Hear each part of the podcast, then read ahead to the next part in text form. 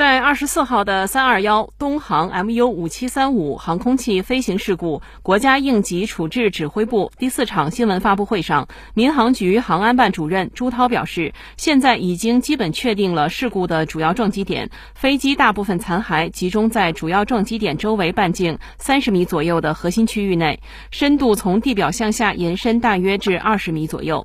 经过现场消防人员、事故调查人员。以及技术专家的努力，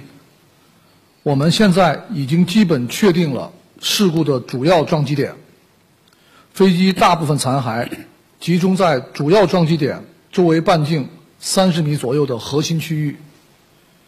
深度从地表向下延伸最深处大约二十米左右。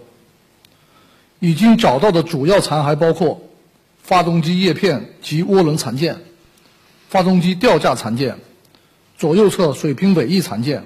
副翼自动驾驶及作动器以及带有部分翼梢小翼的机翼残片。我们还发现了驾驶舱内机组逃生绳和机组手册残片以及部分机组证件。目前，调查人员仍在现场继续开展勘验以及残骸的取证工作，为下一步查明事故原因。做好基础性基础性工作，谢谢。新华社记者广西报道。